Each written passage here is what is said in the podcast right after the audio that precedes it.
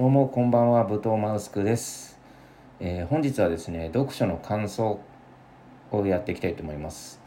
えー、今回読んだのはですね、えー、村田沙耶香さんの書いたですねコンビニ人間についてですねちょっと感想とか感想とかを話していきたいと思います。えーコンビニ人間はですね結構あの比較的有名な小説だと思うんですけれども、え、155回第155回芥川賞受賞作ですよね。で、まあ、155回ってもあれなんで2016年の話です。なので今8年くらい前ですかねの作品でまあ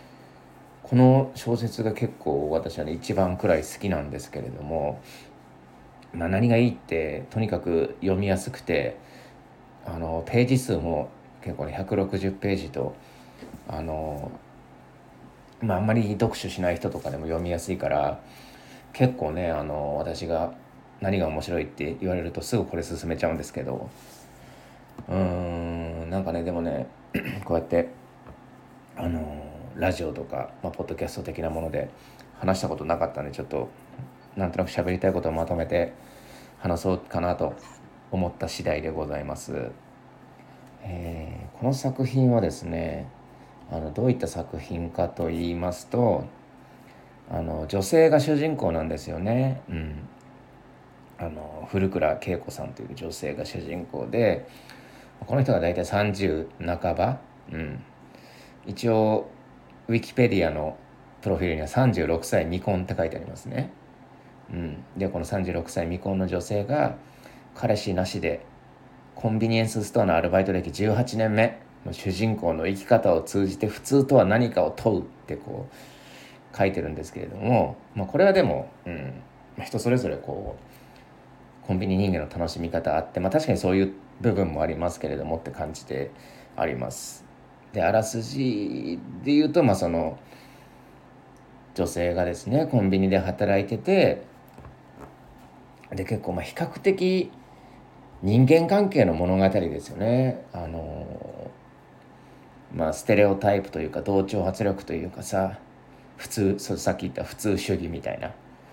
のに対するいわゆるその問題提起というか、まあ、そういう人をちょっと頭おかしく書くというかこの言い方があってるのか分かんないけどなんかこう主人公のキャラクターっていうのが比較的ちょっとおかしな人というか世間でいうところのおかしな人というかねちょっとなんだろうな社会不適合者じゃないですけどあのそういう人なんですよね。でまあその人のそのその古倉さんっていうんですけど主人公のエピソードとしてね、まあ、子供の時にすごいあの教室がすげえざわざわしててね、静かにしないと。で、先生が怒って、ちょっと静かにしなさいっつって、その、小学生に切れたらしいんですよね。切れて、そういうシーンがあって、そして、でもそれでも、そしたら、その、子供たちは黙ったんだけど、先生が騒ぎ出したと。発狂しだしたと。ギャーってなった時に、で、小学生はビビるじゃないですか。その時に、この主人公の女の子が小学校時代の主人公の女の子が先生のところにツタツタツタって言って先生のスカートとパンツをずるって下ろしたらあの静かになったっていうあのエピソードがあるんですよ。それであの職員会議になったっていう。でなんでそんなことしたかっていうとあのその主人公のその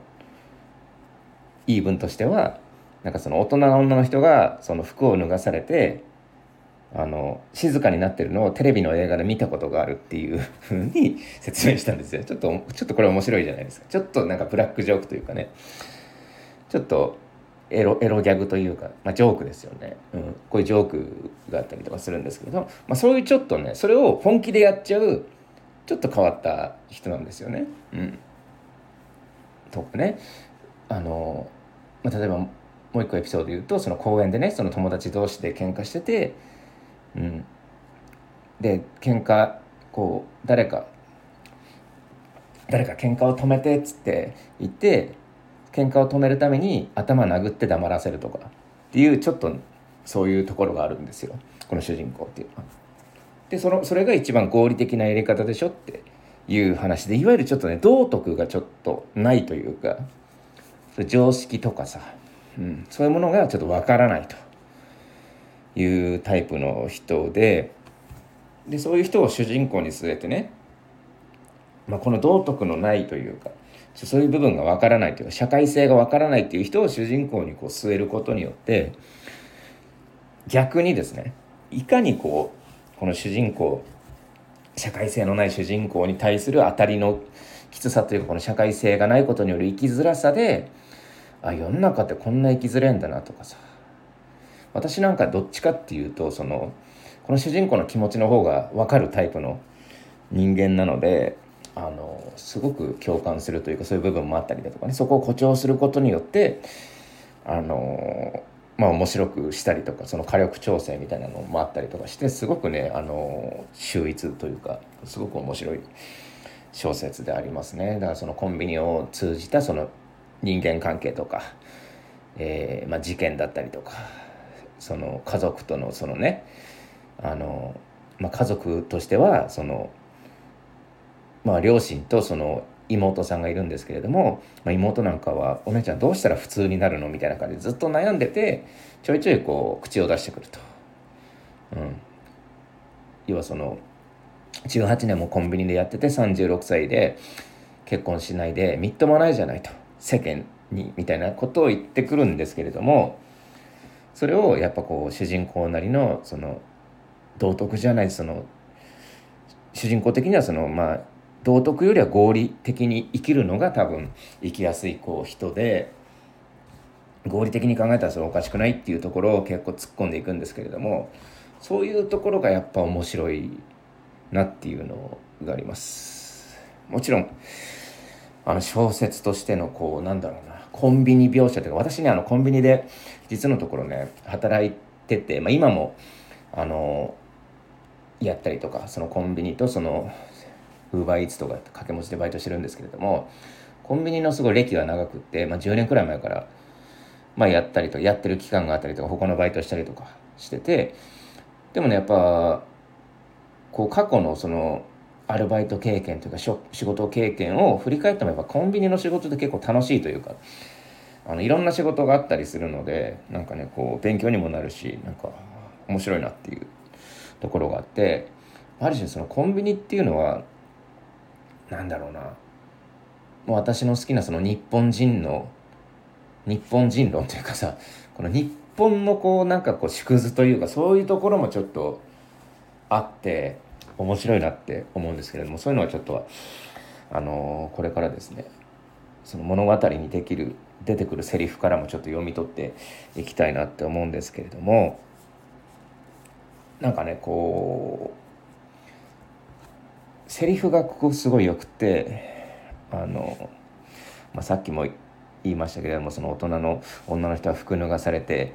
るシーンを映画で見たからその先生が騒ぎ出した時に服脱がせれば静かになると思ったっていう、まあ、ジョークであったりとかね、まあ、あるんですけれども、まあ、この主人公のその特徴としてはですねできるだけ穏便にこの社会に溶け込んでいきたいというかごちゃごちゃ言われずにただ静かに暮らしたいみたいなこうところがある人で要は異常って思われるのを極端に嫌うから嫌うというか合理的じゃないと考えてるから結構ねその周りの人の真似をして生きてるんですよ。で意外とそういう人って無意識にやってる人もいると思うんですよね。だからすごい結構ねそこであ分かるわって思う人もいらっしゃると思うんですけど私なんか結構すごくあの共感するところであって、まあ、例えばあの本編で言うとその泉さんっていうね、まあ、同世代くらいの人とか年下の女の子とかいるんですけれども喋り方服装とか仕草っていうのをちょっとずつあの参考にしてるんですよ。例えば喋り方の語尾の伸ばし方は泉さんとか。あとそのファッションをファッションのその洋服は菅原さんっていう人のモノマネをしたりとか。じゃああの仕草はあの店長のどこどことか。何々とか。接客の仕方はこの人の真似とかして。それをうまくバレないようにごちゃっと混ぜることでその自分っていうものをこう作り出してる人なんですよ。で周りにその違和感ないように演じてるっていうのかなある種っていう人なんですよね。そこのそのなんだろうな面白さというか、うん、いわばその演じてるその古倉さんと本当のその合理的な道徳社会性はそんなないけれどもっていう合理的なその古倉さんとはにもう2個2人いるわけですよ。だからなんだろうなその古倉さんのその作り出した虚像？その虚像としての あのキャラクター？それいろんな人のキャラクターをパクったその古倉さんをその本当の古倉さんとその真似されてるそのいわば泉さんとか菅原さんとか店長さんとかね。そういう人たちを囲んでその虚像の古倉さんを囲んでなんかこう雑談してる感じの会話が繰り広げられるところが面白くって。まあいわばその美術品に例えると分かりやすいかもしれない。美術館の美術品としてその虚像の古倉さんがあったとしてそれを見てる本当の古倉さんと他の登場人物が他の登場人物は普通の子だねとか仕事よく仕事できるねとかその古倉さんはっていうね。虚像の古倉さんに対して思うんだけど本当の古倉さんはいやこれはこういうこうこうこうでこうなんですよっていうこういう思われないためにそういうふうに演じてるだけなんですよっていうふうなその冷静な部分とその虚像にまんまと騙されてる滑稽な人々とのやり取りみたいなのはすごくね面白くってあの笑えるんですよこれが。うん、であの俺芥川の専攻やってたその山田恵美さんっていうねあの小説家の方があのこう芥川賞の選考10年以上やってるけどこんな笑った作品は初めてだって言ってるくらいその笑える作品というかちょっとジョークの効いたその私好みのでもあるんですけれどもそういうジョークの効いた作品であるっていうところが、まあ、魅力の一つだなって思ったっていう話ですね。うんまあ、あとその、まあ、そこは一個と、まあ、あと気になるセリフが、まあ、るんですけれどもえっ、ー、とプライベートな質問はぼやかして答えれば向こうが勝手に解釈してくれるっていうねこのなんだろうなこう主人公のセリフがあるんですけれどもなんだろうなこれはあのこの主人公古倉さんがえー、こうね生きづらいこの普通を強要してくる世の中生きづらい同調圧力生きづらい世の中で生み出したある種の蘇生術処世術であってこれがすごく面白いというか。でなぜまあ、例えばですよ。なんか、まあ、今日なんかもね、まあ、今日のじゃあ例で言いますけれども今日なんかも私ねその仕事行ったんですよ。それもコンビニにね。で今日コンビニですごいちょっと霧雨だったんですね。雨降っててその出勤する前に。雨降っててプラスちょっと部屋出るの遅れたんですよ、うん、でだからちょっと急いで行ったんですね。でプラスあの髪もちょっとドライヤー甘めで出たんですよ。ちょっと時間なくって。したそして、まあ、結果着いたらその急いでたからっていうのもあって汗もかいてるし外暑いからね。であのドライヤーも甘いしっていうことでで雨もちょっと降ってたしっていうのであの結構髪びびちょびちょというか結構濡れた濡れてたんですよ髪が。ねうん、で仕事その事務所みたいなの入ってたら、まあ、いつも一緒に働いてる女性の方に「あのあ雨雨に降られたんですねがっつり」って言われて全然雨強くないんですよ外。ああ雨にやられたんですね。ああもう今日ね雨降るって言ってましたもんね。もうもう降ってきたんですか？みたいな感じで言われて違うんですよでも。実際はそうさっき説明したなんかこういろいろな理由があるんですけれどもまあ、その人は多分そう思って勝手に解釈してくれた。っていうので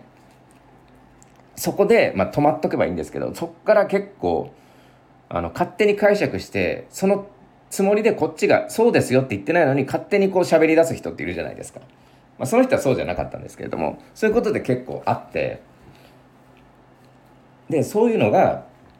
まあ、さっきのプライベートな質問をぼやかした答えれば向こうが勝手に解釈してくれるっていうところであるんですよね。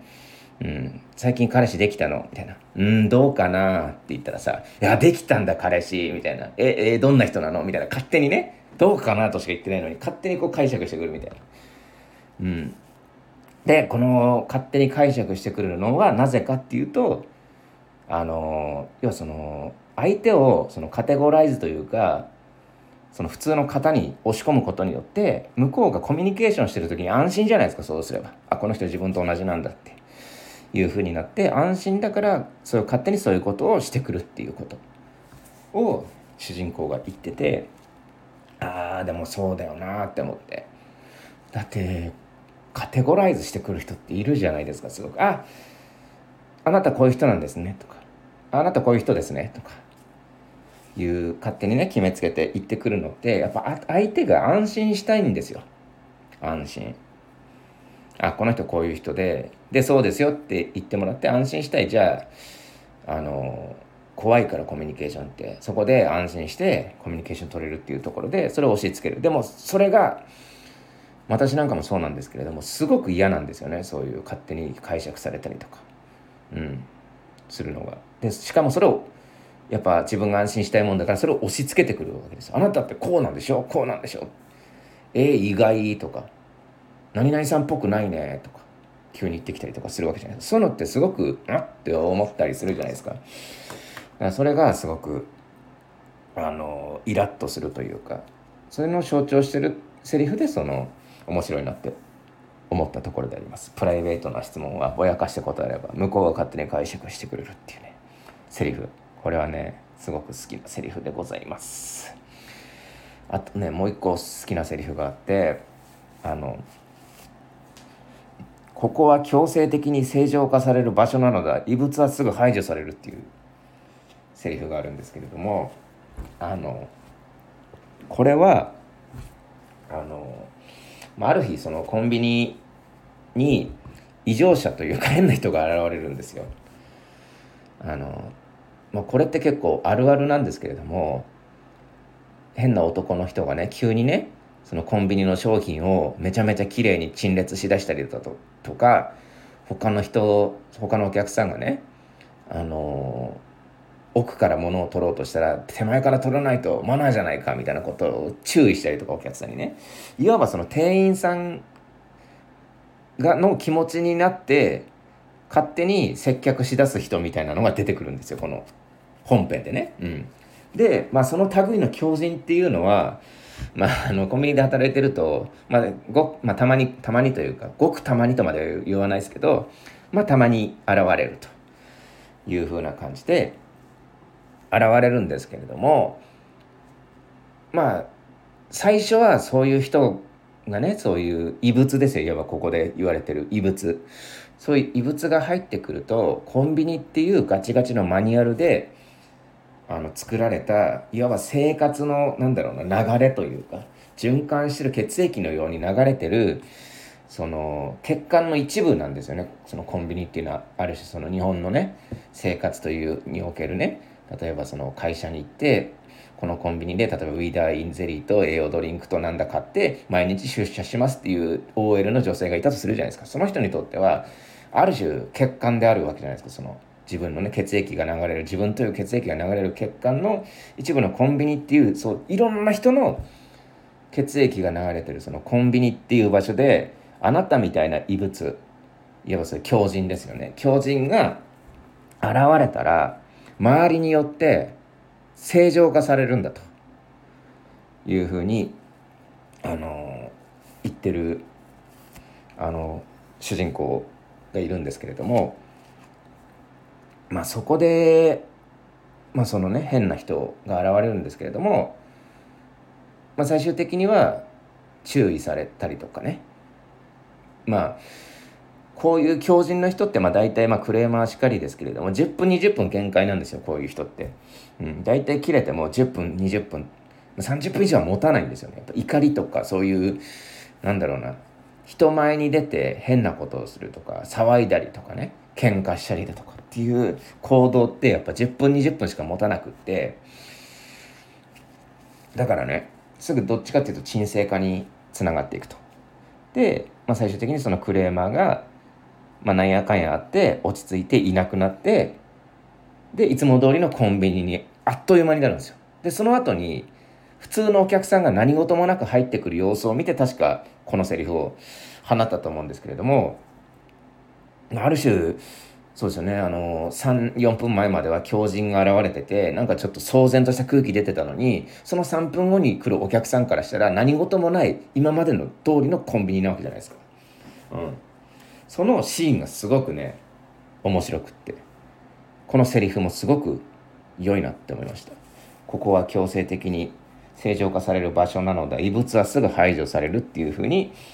えー、古倉さんは、えー、おっしゃっております。でまた気になるセリフというのはですねあの「ああパート？結婚したんだねいつ?」っていうセリフがあるんですよ。まあ、これもですねあの、まあ、結構この物語を通じて言われるその普通圧力同調圧力というかねうんなんか同級生とご飯食べてる時に「今何やってんの?」って言われてあのあアルバイトで仕事してるあのそのコンビニでバイトしてるよって言ったら「ああバイトなんだえじゃあ結婚したんだね。いつしたの?」っていう。勝手にこう話が進んでいくっていう。要はそのこの年でねコンビニでバイトしてるってことはああなるほど。この人はじゃあもう結婚してるんだな。だってこの年でアルバイトなんてそんなのおかしいもんっていう。勝手にね自分その脳内で変換されてあの結婚したことにされて話を進められるっていうなんかねこのここもねちょっと切ないっていうかもう嫌なシーンですよね本当に。うんでまあこういうところであの古倉さんはね主人公はねあの理論理屈で返したりするんですけれどもこの古倉さんの主人公の特徴としてはこれに対して言い返したりだとかなんだろうなうん、いわばその心の中で毒づいたりとかっていうことをしないんですよ。例えば例えばっていうかまあまあ自分だったらね、まあ、そういうパート結婚したんだねいつって言われたらは？なんでアルバイトだからって結婚してるって決めつけてるの？こいつバカなんじゃないのか？頭おかしいんかいかれとんのかっていうふうに思うわけですよ。でもそういうことを思わなくてあの古倉さんは。あの極めて合理的にそのいわばそのディベートかのようにあのー、このパート結婚したんだねいつに対してこうなんだろう心の中でつぶやくだけにとどめてるんですよ。だからね、まあ、印象としては結構無防備に殴り続けられてる感じというか世間に対して、うん、無防備に殴られてるんですけれどもこれはおそらく無防備にこの古倉さんが殴られることによってこの同調圧力というか普通圧力の愚かさというかねそういうバカさを表現してるというかっていうところがあるのかなって、えー、ちょっと思いましたこう読んでて。うん、あまりにも無防備というかでその世間というかこの古倉さんに対してその普通圧力を強要してくる連中っていうのはどんどんどんどんなんかこうヒートアップしてきて最終的にはあの初対面の人になんか「えあなた大丈夫なんですか？保険とか入ってます？初対面なんですけど言わせてもらうんですけど」みたいな感じでもうガンガン責められるとこあるんですよ。いやいやさすがにこんなやついねえだろっていうやつも出てくるんですけれどもまあまあそこはあのなんだろうなこう面白面白とリアリティのバランスというか。うん、というところで、えー、楽しんでおります。で、まあ、まあ本編の感想としては、まあ、こんな感じなんですけれども、まあ、ここからはですね私がまあそのコンビニバイトとしての、まあ、このコンビニ人間を読んで学んだこととかさまあ私は結構この古倉さんのことまあコンビニの師匠だと思ってるんですけれども勝手に。師匠というかすごく学んだことが多いというかこのコンビニ人間を読むことで私のこうコンビニバイトのバイトを楽しむというか楽しむことができるようになったっていうところで結構まあなんだろうなその読んでこれは素晴らしい作品だプラスこの本に感謝をしてるっていう部分もあるんですよね。うん。っていうのもやっぱりねまあもしかしたらコンビニだけじゃなくって、まあ、居酒屋もねスーパーもさ、まあ、接客業ホテルの仕事もそうだしさ人と関わる仕事っていうのはもしかしたら総じてそうなのかもしれないけれどもあのやっぱ感情論で感情が暴走するともうろくなことねえなってやっぱ思うんですよだからその感情を制御する理論理屈っていうのがすごく大事でまあ好きとか嫌いとかそういう感情っていうのはまあ接客においては結構ね邪魔な邪魔になることがまあほとんどとなって思うんですよね。うん、まあ例えばで言うとですね私なんかで言うとあのまあコンビニをやり始めた時なんで、まあ、結構若い時の話なんですけれどもあのヘルプボタンイヤイヤ期みたいなのがあって ヘルプボタンイヤイヤ期っていうのは何かっていうとあのコンビニでちょっと混んだらね裏にいる人とか休憩してる人を呼び出すボタンみたいなのがあるんですよコンビニって、うん、助けてください客並んでますみたいなやつ。あれを押さない期間があるんですよ。謎のね。これお客さんからしたら非常に迷惑な話なんですけれども、まあ、コンビニのね本当にねあのやりたての人とか性格的にあ助け呼ぶの申し訳ないなとかいう人とかね、まあ、そういう人がいるんですよ。とかいやこれくらい一人で回せるとか意地になって呼ばないとか。私は結構意地になって呼ばないタイプだったんですけど、うん、あのがいてこのヘルプボタンなんて今にして思えばこんなのガンガン押押さないとダメだし押した方がいいんですよ。これなぜかというと私は当時思ってたのがなんか呼ぶと申し訳ないなっていうのもあったし自分一人で何とかできるっていう思いもあったんですけれども、うん、一番やばいのってやっぱりこうお客さんが切れ出すとかっていうのが一番やっぱ問題でだからね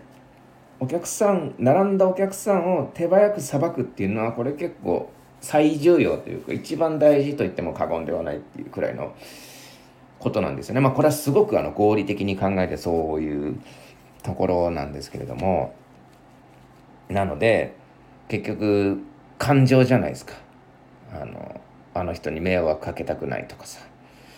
あの休憩してるとこ申し訳ないとかさ、えー、自分ならできる頑固になるとかいけるとかっていうのはもうほぼ感情論でそういうのを出すと、まあ、ろくなことにならないというか、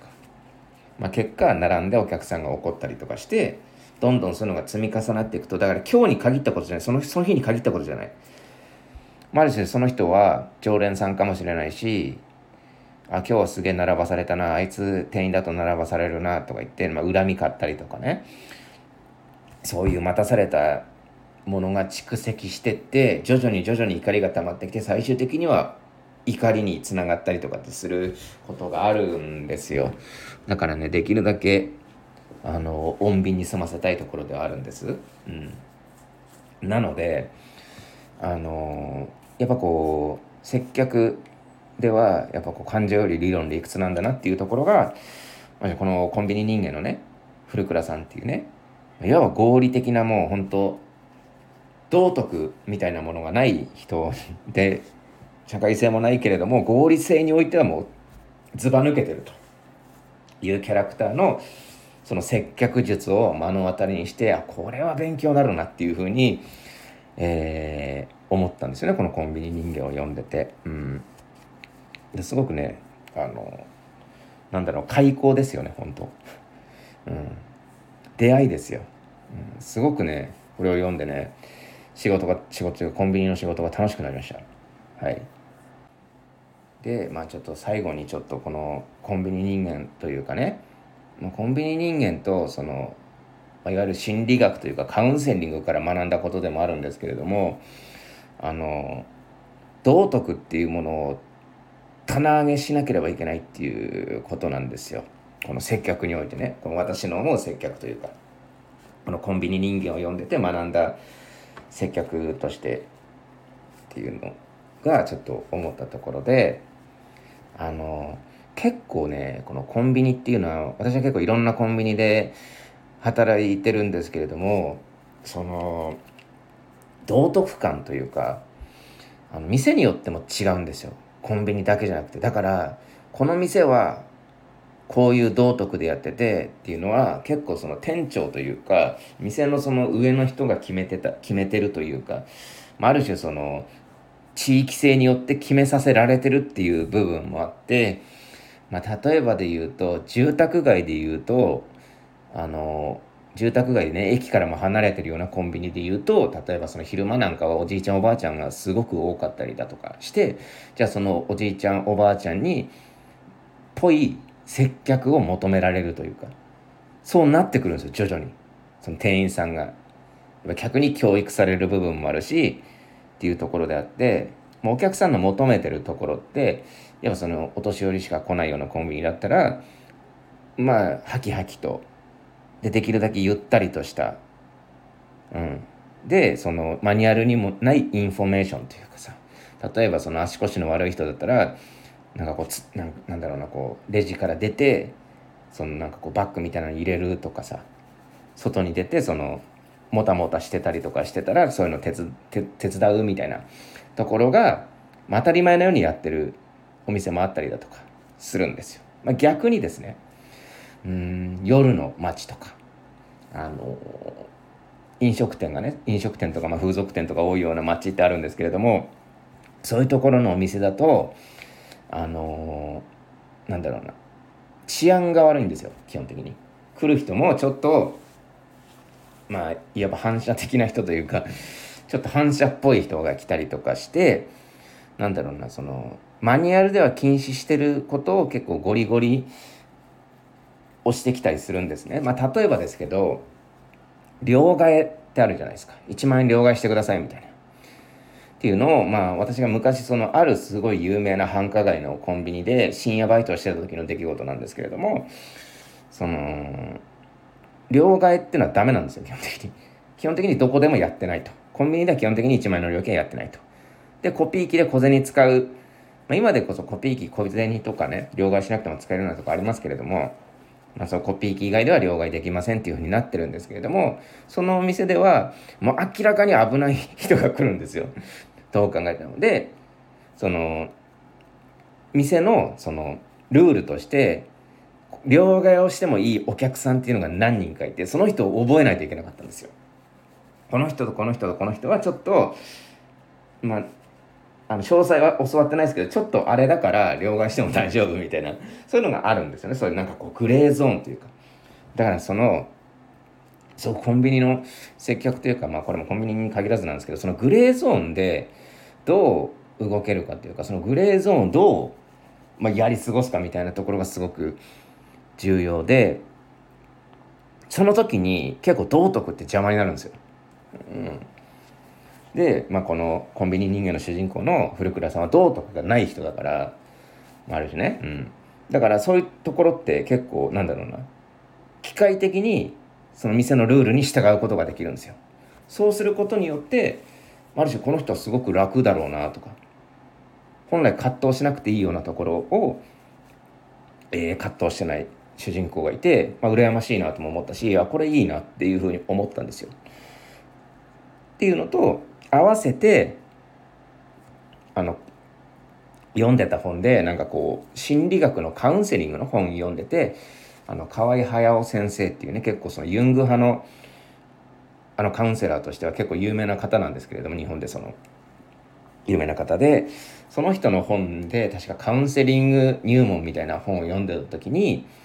あのカウンセリングする時に自分の道徳というか道徳心みたいなのを棚上げしとく瞬間があるみたいなことをおっしゃってたその本で言ってた時があってというのもあの例えばですねそのカウンセリングってですね基本的には話を聞かないといけないんですよ。例えばあの相手がね今死にたいんですよって言ったら死んじゃダメですよとかなんで死ぬんですかとかすぐ否定しちゃダメなんですよ。死にたいんですよって言ったらああ死にたいんですね。ってまず相手の死にたいっていう気持ちをこうなんだろうな反射するというかうん、その傾聴っていうんですかね。それまず死にたいんですねっていうふうに飲み込むというか、うん、っていうのがまあ基本的にあってただそういうのがちょっとなんだろう自分の道徳としておかしなことでも飲み込まないといけないっていう場面があるらしいんですね。例えばですね高校生のその高校生中学生のね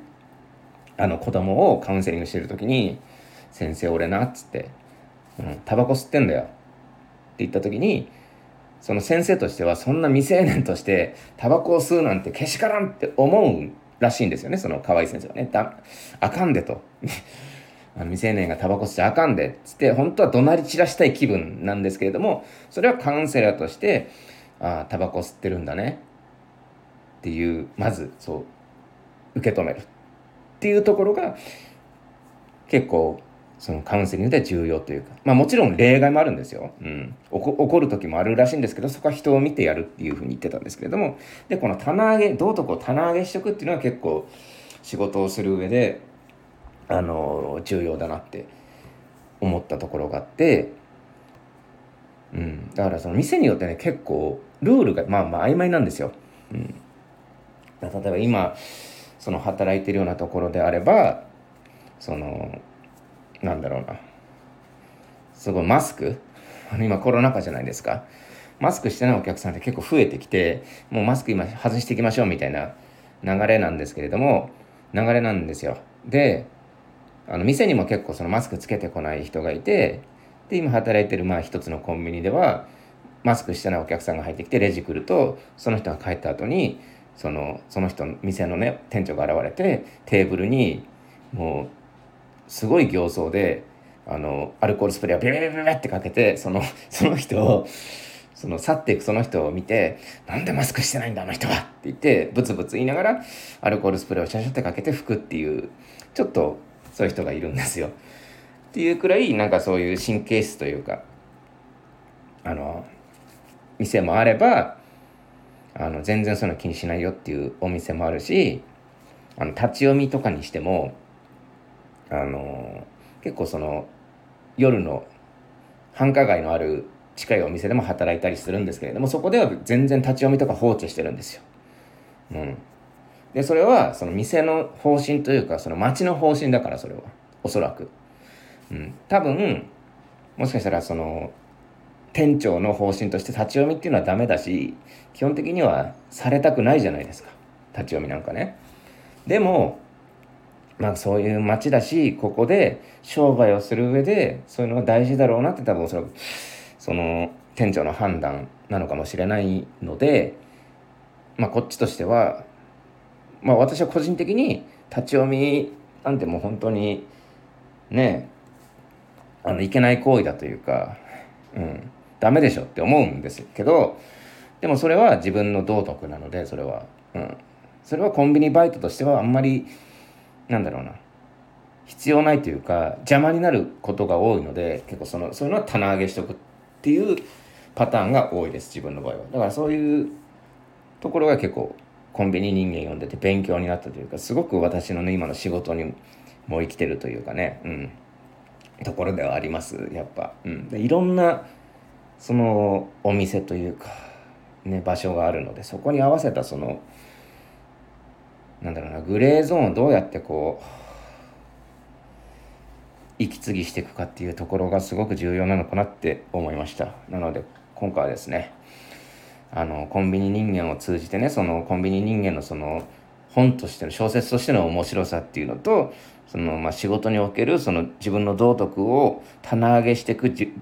重要性というかそういうことについて、えー、おしゃべりさせていただきました。40分です。ありがとうございます、えー、今回は、えー、コンビニ人間の紹介をさせていただきました。どうもありがとうございました。以上です。